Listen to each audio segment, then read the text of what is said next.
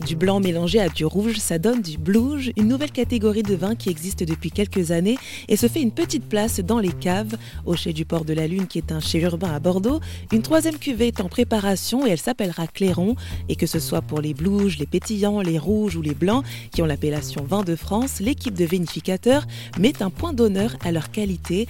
D'ailleurs, elle vendange et transporte elle-même les raisins récoltés à Bordeaux, mais peut faire jusqu'à 8 heures de route. Laurent Bordeaux, co-gérant des chais du Port de la Lune et œnologue de formation, nous en dit plus. Il faut savoir que nous, on travaille qu'avec des raisins bio avec des petits rendements, souvent des vieilles vignes. On va sélectionner des parcelles chez des vignerons qui ont un peu trop de parcelles ou de superficie et ça leur demande en fait trop de travail à commercialiser tout en bouteille.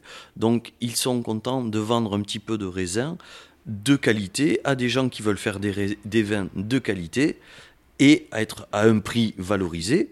Euh, c'est hyper important. Donc, c'est que des raisins bio, euh, voire biodynamie sur certains, avec des petits rendements qu'on vendange à la main, qu'on transporte nous-mêmes d'un peu toute la France. Et voilà. Et au niveau alors de, l'assemblage, euh, comment ça se passe? Est-ce que c'est une technique qui est assez compliquée par rapport à, ce qui peut se faire par rapport à du vin rouge ou du vin blanc quand vous faites le blouge? Alors, il y a plusieurs façons d'imaginer. Ça peut être un assemblage juste avant la mise en bouteille. Donc là, ben, vous prenez tel que, que tous les autres, euh, enfin la plupart des, des, des, vins qui sont faits, c'est-à-dire que vous prenez des échantillons et puis vous, vous essayez, vous mixez, vous essayez d'équilibrer en bouche euh, 10%, 20%, 30%, et on cherche un équilibre et, un plaisir en bouche. Ça, c'est la, la, manière la plus classique qui se fait euh, le, plus, le plus souvent. Euh, nous, on a eu décidé de co-fermenter le blanc avec le rouge.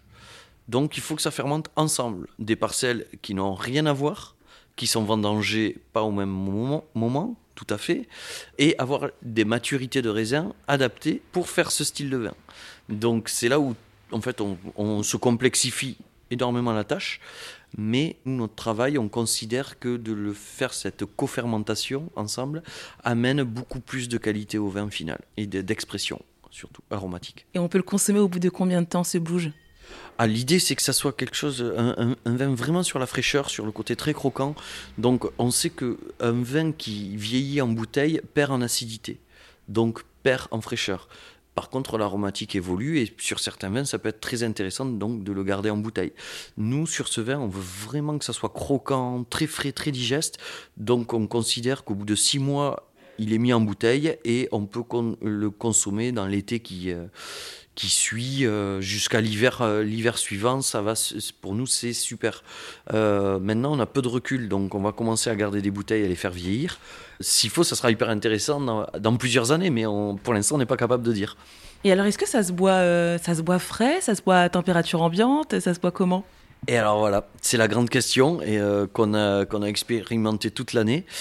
c'est est-ce qu'on le boit frais comme un blanc ou est-ce qu'on le boit plutôt tempéré comme un rouge? Et on se rend compte que les deux sont faisables. Et c'est assez, assez drôle de sortir une bouteille fraîche du frigo, commencer à le boire comme un blanc et le finir de le boire comme un rouge. C'est, en fait, c'est le goût de chacun qui parle et il n'y a pas de règle en fait. C'est ça qui est, qui, est, qui est marrant avec ce genre de cuvée, c'est qu'il n'y a pas de règle puisqu'il n'y a pas de, ça n'a jamais été fait vraiment, ça n'a jamais été inscrit sur un cahier des charges. Donc ben, chacun, chacun consomme comme il a envie. Le froid fait sortir les tanins, donc on sent un peu plus les tanins râpeux à la bouche. Et le chaud fait sortir le côté très rond, euh, voire un peu alcooleux, un peu, un peu plus ensoleillé.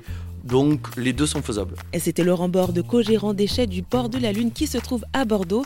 Et bien sûr, l'alcool est à consommer avec modération.